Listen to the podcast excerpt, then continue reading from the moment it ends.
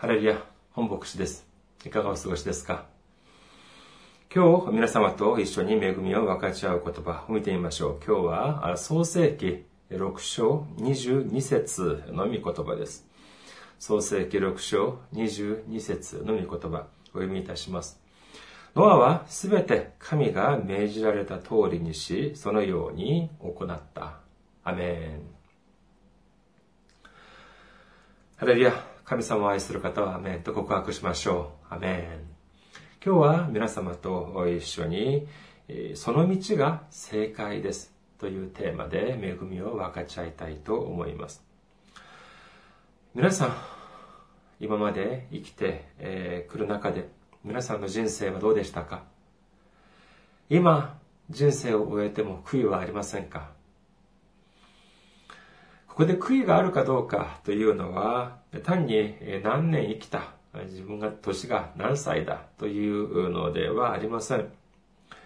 今この瞬間、私たちが人生を終えて、イエス様の前に立った時、果たしてイエス様は私に、マタイの福音書25章21節にあるような言葉をおっしゃってくれるかどうかにかかっているのではないでしょうか。マタイの福音書25章21節その主人は彼に言った。よくやった。良い、忠実なしもべだ。あなたはわずかなものに忠実だったから、私はあなたにたくさんのものを任せよう。主人の喜びを共に喜んでくれ。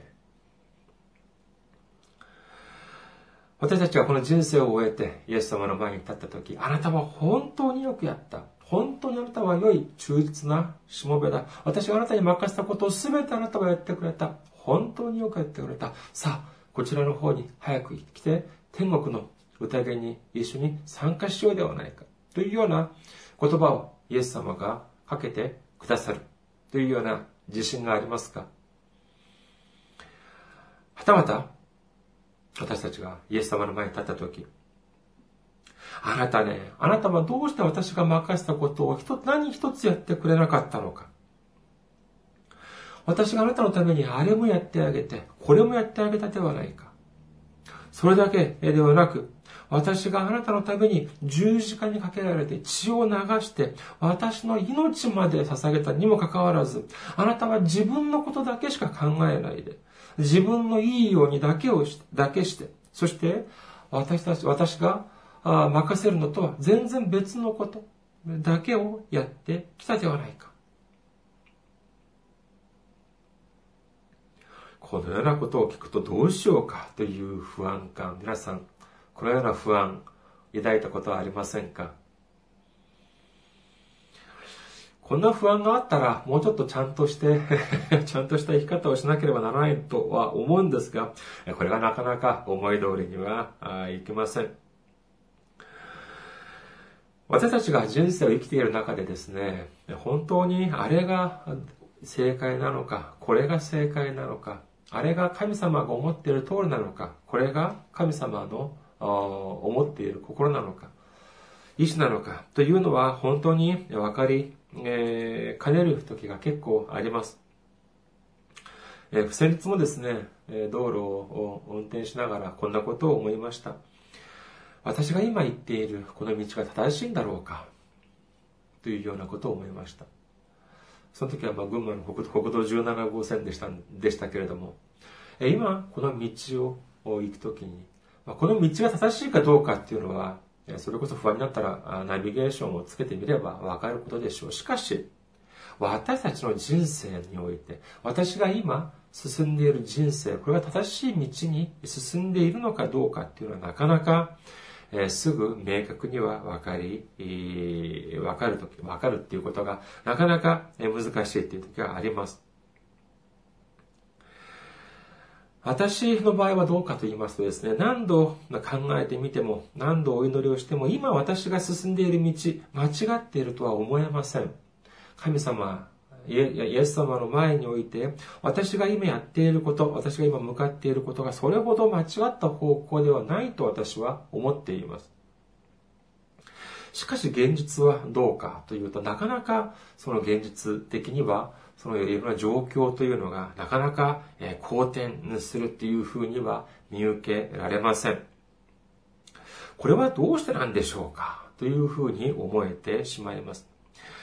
その一方で、えその、日本だけではなくもう世界各地でそうですけども、特に日本とか見てみると偶像がたくさんあります。その偶像がを祀っている、えそういうところは本当にえたくさん人が集まっています。そういうのを見てみますとですね、本当に、いや、私は、この、私がこの今、えー、言っているこの道っていうのは正しいのであろうか。どうしてかというとですね、そうでしょうだって、この道が本当に正しいのであれば、この道が本当に神様が思っている、神様が導いてくださっている、そういう道ならば、もう少し状況とか条件とか環境問題というのが良くなってもいいんじゃないか。しかし、なかなか思い通りにはいかないというのが現実です。こういうふうに思うとですね、神様本当に、私はこの道が正しいとは思うんですけれども、神様本当にこの道って正しいんでしょうか？私が、私も知らない、私の何か何かしらの過ちのせいで、別の道に踏み入ったのではないでしょうか？あるいは、私も知らないうちに、サタンのその誘いとか誘惑とかに、え負けて騙されて、全然別の道を今私は言っていたりはしないんでしょうか。こんなことを、こんな不安を抱きながら、お祈りをしてみました。すると、私の中にですね、このようなことが思い浮かびました。この道、今私が歩いているこの道はどれほどたくさんの信仰の先人先人たちが歩いた道だろうかというようなことが思われました。旧約のノアを見てみましょうか。少なくても、このノアという人は、神様の命に従って何十年間も箱舟を作りました。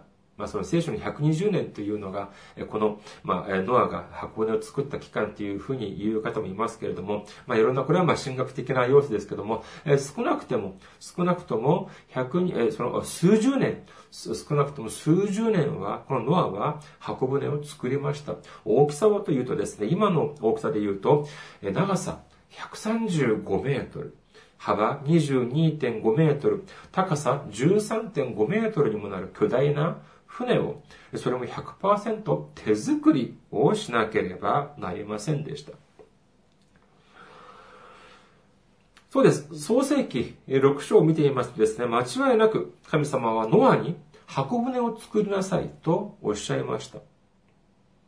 ではですね、この箱舟、一体どこに作ったのかというとですね、聖書には明確な場所、ノアがこの箱舟を作った場所というのは記されていません。しかし、もし、この箱舟をですね、低いところに作ったとすると、いくらその箱舟が水、ま雨が降って、そして浮き上がったとしても、周りが塞がっていては、この箱舟動くことはできません。そして、この船とかについて少し知識がある方はお分かりだとは思いますが、この船にとって危険なものって言ったら、やはりこの暗礁と言えるでしょう。いわゆる暗礁に乗り上げるという表現もあります。この暗礁というのは何かというと、海の中にある岩や石、突起のようなものです。ですから、こういうものに船がぶつかってしまいますと、船が壊れてしまったりします。ですから、この大きな船は今も浅瀬の方には今もやはり同じです。近づくことはできません。このように考えてみますと、水が満たされて、そして、箱舟が浮き上がります。そして箱舟が動いても周りに何の障害物もないような状況にならなければなりません。だ、で、だとしたら、えー、そもそもこの箱舟というのは、初めからある程度高い部分に作る必要があったと思われます。例えば、そうですね、造船所を作ったりします。船を作るところですけれども、そういうところはどこにありますか？普通は海辺の方にあります。海岸沿いにその造船所というところはあります。ですから、そのそこで船を作って送り出すわけです。えー、間違っても山奥とか、そういうところに造船所を作ったりはしません。私のこの、この伊香保中央教会がある群馬県、海がありません。だからですから、群馬県には当然、造船所もありません。これはもう当然でしょう。え、ましてや、山の上に船を作るなんていう、そんなことは馬鹿げたことだと言えます。こういうことを私たちは知っています。しかしですよ。しかし、今夜、皆さんが眠りにつきました。夢の中で神様が現れました。また、イエス様が現れて、私たちにおっしゃいました。船を作りなさい。それもどこに作るのかというと、山の上に船を作りなさい。どれくらいの船ですか？長さ130メートル以上にもなる船を作りなさい。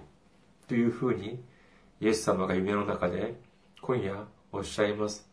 皆さんは従うことができますか？もちろん、初めは、まあ、あ始めることはできるんじゃないでしょうか。間違いなくイエス様が私に言ってくださったんです。私も結構教会には何年も通っています。なのに神様が、イエス様が私におっしゃってくださった。これはもうとてもとてもない栄光だと言えるでしょう。光栄です、えー、こんな素晴らしいことはないでしょう。アメンハレルヤ従いますと言って始められるかもしれません。しかし、期間がどれくらいですか？1メートルや2メートルのボートを作るんじゃないんです。130メートル以上にもなる船を手で作ります。それも数十年間山の頂上あたりで作るということなんです。ノアがこの船を製造するときに神様が毎日のように横に立って旗を振りながら、ノア頑張れ、ノア頑張れっていうふうに応援したっていう記録がありますか？小さい木一つでも運んでくれたっていう記録がありますか？いや、そういう記録はないんです。箱舟を作りなさいっていうふうに初めにおっしゃって、そしてその次におっしゃったのはいつかというと、なんと箱舟が全部完成した後なんです。ではこの間、聖書はどのように記してあるでしょう？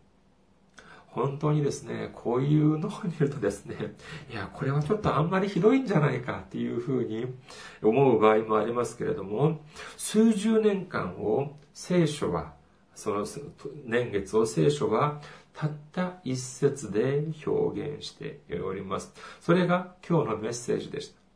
創世記6章22節もう一度見てみましょうか。ノアはすべて神が命じられた通りにし、そのように行った。この一節の中にその間のノアの信仰というのがもうみんな凝縮されているではありませんか。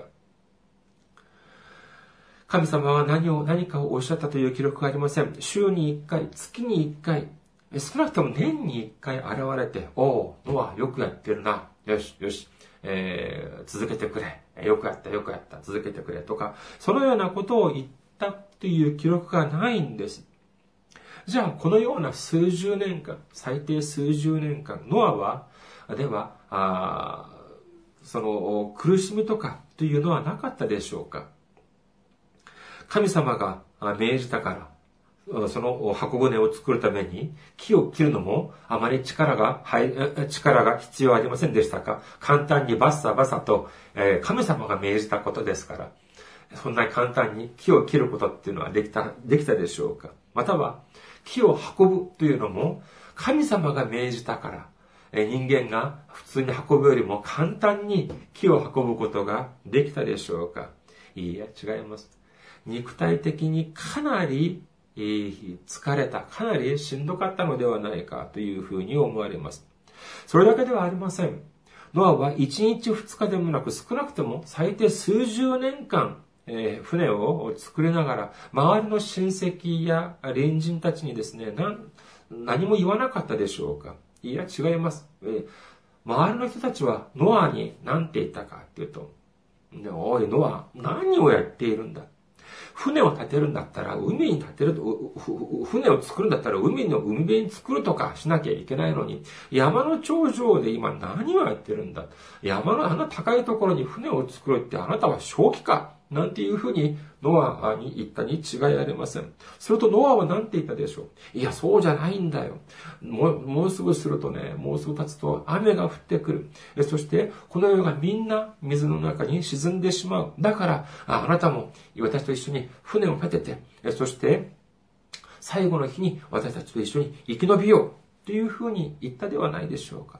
それも一度や二度ではありません。数十回、数百回言ったはずです。当時、ノアの心境がいかがだったかということを具体的に知ることはできません。まあ、あの後で、後になってですね、え天国に行って、そしてノアに会ったら、えー、聞いてみてもいいかもしれませんね。その時どういう心境でしたか？しかし、ある程度、まあ、察しはつきます。第一ペテロの手紙を見てみましょうか。第一ペテロの手紙3章 ,30 3章20節です。昔ノアの時代に箱舟が作られた間、神が忍耐して待っておられた時に従わなかった霊たちのことです。わずか8人の人々がこの箱舟の中で水を通って救われたのです。数十年間、ノアが箱舟を作りながら、隣人や、そして親戚たちにメッセージを伝えたはずです。このメッセージは難しいこと、メッセージではありません。皆さん、神様の命令によって私たちは、私は今、船を建てています。皆さん、一緒に船を建てましょう。船を作りましょう。そして船が出来上がったら、皆さん中に一緒に入りましょう。そうすると、私たちは救われます。でなかったら私たちは死んでしまいます。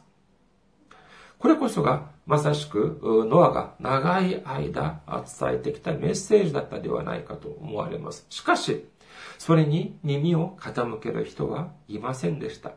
最後の日にはですね、それこそ動物たちも従ったにもかかわらず、その隣人や親戚たちは誰もノアに耳を傾ける人はいませんでした。ですから、最後の日に箱舟に乗ったのは、ただ、ノアの家族だけだったということなんです。まあそうですね、ノアの洪水が起こる前に、えー、少し、えー、それこそノアの箱舟の門が閉まる前に、えー、ちょっとしたあ雨でも降ってきたら、え、これは大変なことになるかもしれない。なんていうふうに思った人がいたかもしれませんが、しかし、聖書によるとですね、少なくともこの時までは、私たちが今知っているような雨というのは降ったという記録がないんです。創世記2章、創世記2章5節から6節を見てみますとですね、このように書かれています。地にはまだ一本の野も干木もなく、まだ一本の野の草も芽もで出していなかった。それは神である主が地上に雨を降らせず、土地を耕す人もいなかったからである。ただ、地が、水が地から湧き出て、土地の全面を潤していた。つまり、雨によって潤されていたのではないということなんです。えー、聖書によると、この状態が多分このノアの時代まで続いたのではないかというふうに思われます。ですから、当時のその人たちから、人から見るとですね、え、何雨？え、空から水が降ってきて、そしてこの世が水の中に沈んでしまう。何をバカなことを言っているんだ。水が空から降ってくるわけないじゃないかっていうふうに言ったかもしれません。しかし、ノアはどうだったでしょういやいや、そうじゃないんだよ。神様がおっしゃったんです。と言いながらですね、えー、本当に何年も、何十年も、えー、ことに、えー、その言葉を繰り返していました。しかし、まあ、これも、まあ、後に、後になって、まあ、ノアに、えー、尋ねてみなければならないでしょうけれども、多分一度や二度、こういう時があったのではないかというふうに思われます。ノアがですね、本当に晴れ渡った太陽が、あ本当にあのギラギラ光る、えー、その空を見上げてですね、本当にここから水が降ってくるのだろうか。そして、空から水が降ってきて、この世界がみんな水浸しになって沈んでしまうということが、それが本当なんだろうか。今こんな山頂に、このような山頂の山の上に、こんな大きい船を立てている、船を作っている自分、本当にこの道って正しいんだろうか。このようなこと、思わなかったでしょうか。私は少なくても何度かは思ったと思います。しかし神様はどうしたでしょうか？そうです。その箱舟が完成された後、神様を信じる家族が全て箱舟の中に入ってから、神様は箱舟の門を閉めました。その前は、もう、あの、一滴も降っていなかった雨がですね、それこそもう40日間も降り続いて、そしてとうとう、この世の中はみんな沈んでいってしまったんです。神様はこのように約束を守られる神様なんです。しかし、私たちの目にはなかなか見えません。いや、見えるのは見えるんですが、え、それこそ正しくないものが見える時が結構あります。アブラハムが、アブラハムに神様がカナンの地に行きなさいというふうに命じました。それに従いました。そしてアブラハムは、そのカナンの方、地に入りました。すると、そこで平和に何事もなく豊かに暮らしましたでしょうかいや、神様が命じて、神様がおっしゃって導いてくださった場所なんだから、何の苦もなく、祝福に溢れた土地でなければならないんじゃないでしょうか。聖書を見る前に一つお伺いします。神様がそちらの方に、そこに行けと命じました。それに従いました。しかし、苦難が立ちはだかりました。すると、どうしなければならないでしょうか？はい、1。えー、どんな苦難が、どんな苦しいことがあっても、神様が命じたその地に留まって、その地を守る。これが1。2。いくら神様が命じたことであっても、その苦難とかが、その、あれば、苦しみとかがあれば、それは自分が判断して、いい方の方、いい方に行くという動く。これが2番。どっちが正しいでしょうか？人間の考えではそうです。人間の考えではいい方に動く、いい方に移るというのが人間の考えでしょう。商売がなかなかうまくいかない。じゃあもっと人が多いところに行く。教会もなかなかリバイバルしない。じゃあそれもやはり人のが多いところに行く。これが人間の考え方でしょう。アブラハムもやはり同じでした。創世記12章を見てみましょう。創世記12章10節 ,10 節さて、この地には飢饉があったので、アブラムはエジプトの方にしばらく滞在するために下っていった。この地の飢饉は激しかったからである。聖書、特に旧約の聖書に出てくるエジプトというのは世の中、世の中の方法というのを象徴的に表す場合が多いです。神様は間違いなく、神様は間違いなくカナンの地に行けというふうにおっしゃいました。しかし、飢饉が襲ってきたんです。ですから、アブラハムはどうしたかというと、神様の命令ではなく、その世の中を頼ったということを見せてくれています。結果どうなったのかというと、危うく自分の妻であるサラも奪われるというような危機にまで、そのような恥をも書いてしまうということなんです。アブラハムと一緒に出発したいとこであるロトはどうでしょうか？アブラハムが決別するために、別れるためにロトに言います。創世記13章9節全地はあなたの前にあるではないか。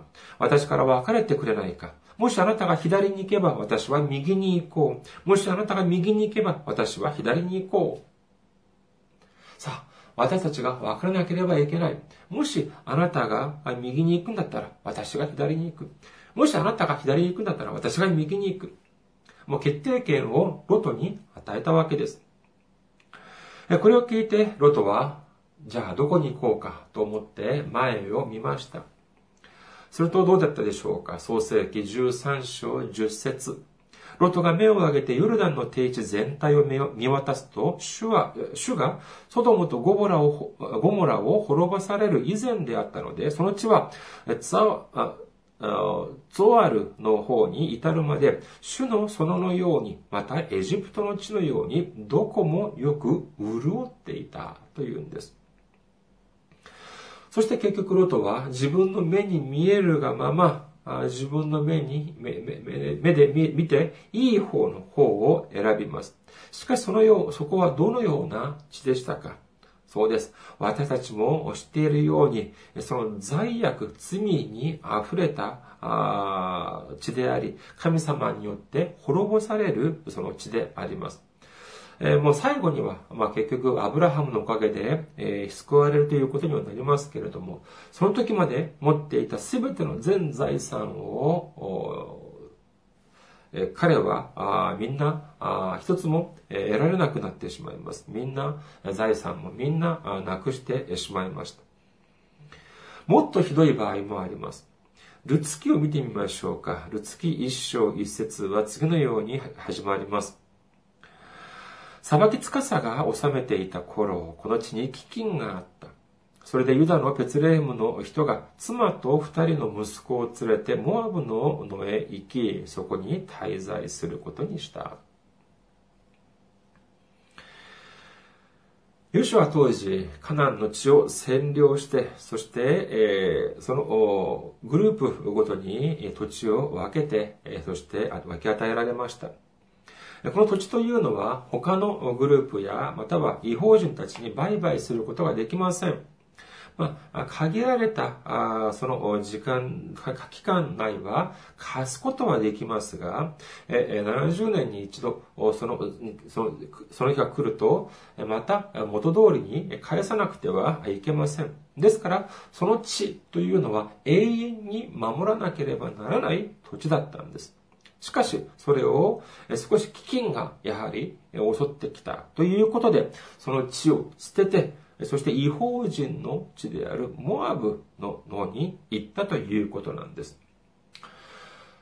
誰が言ったか、誰がこんな愚かなことをしたか、名前が書いてあります。その次の説を見てみましょう。ルツキ一章二節です。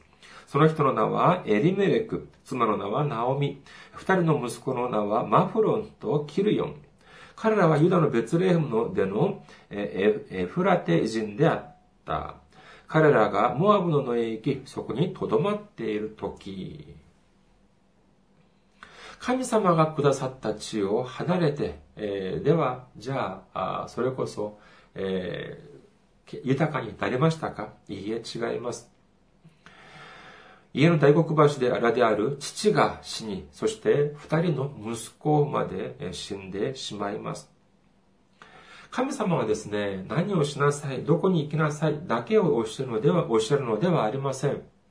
使徒の働き一章四節を見てみましょうか。使徒の働き一章四節を見てみますとですね、彼らと一緒にいるとき、イエスは彼らにこう命じられた。エルサレムを離れないで私から聞いた父の約束を待ちなさい。このように言ったというふうに記録して、記録されています。言います。時にはこのようにですね、待つということも、これも神様の命令であるという時もあるということなんです。あるアブラムが、その本当にその間の危機を見たので、見るのではなく、神様の約束を見たのなら、自分の、危うく自分の妻を奪われるような、そのような恥ずかしみを受けなかったでしょう。そのいとこであるロトも自分の目を信じるのではなく、神様を頼ったのなら、そのような滅亡の地、ソドムとゴモラに行くということはなかったはずです。ナオミの夫もやはりそうであります。飢饉を見るのではなく、神様を見たのなら、自分に与えられたその血を守ったのなら、自分、そして二人の息子が命を落とすというような悲劇は避けられたかもしれません。だからといって必ずしも地理的なことだけではありません。私たちが信仰を守るということはですね、世間的に見ると、世の中的に見るとですね、損をするように見える。時には愚かに見えるというようなこともあり得るんです。しかし、私たちは忘れてはいけません。私たちは何を見なければいけませんか？そうです。神様を見なければいけないんです。イエス様を見なければいけないんです。私たちの導いてくださる神様、イエス様を見ましょう。今、皆さんが進んでいっている信仰の道が不安ですか？間違いなく神様を見つめながら進んでいっている道なのにもかかわらず寂しいですか？孤独を感じますか？心配いりません。その道が神様が導いてくださる道であれば、その道が神様が喜ばれる道であれば、その道が正解なんです。その道はノアや数多い信仰の先人たちが歩いていった道なんです。私たちは右や左にそれるのではなく、この世の中の知識や自分の目に頼るのではなく、すべて神様、イエス様の導きにを頼って、そして神様が私たちに命じたすべてを従う、このような信仰を、このような人生を送るときに、ノアが受けた祝福、そして信仰の先人たちが受けたすべての祝福を受けられる皆様であらんことをお祈りいたします。ありがとうございます。また来週お目にかかりましょう。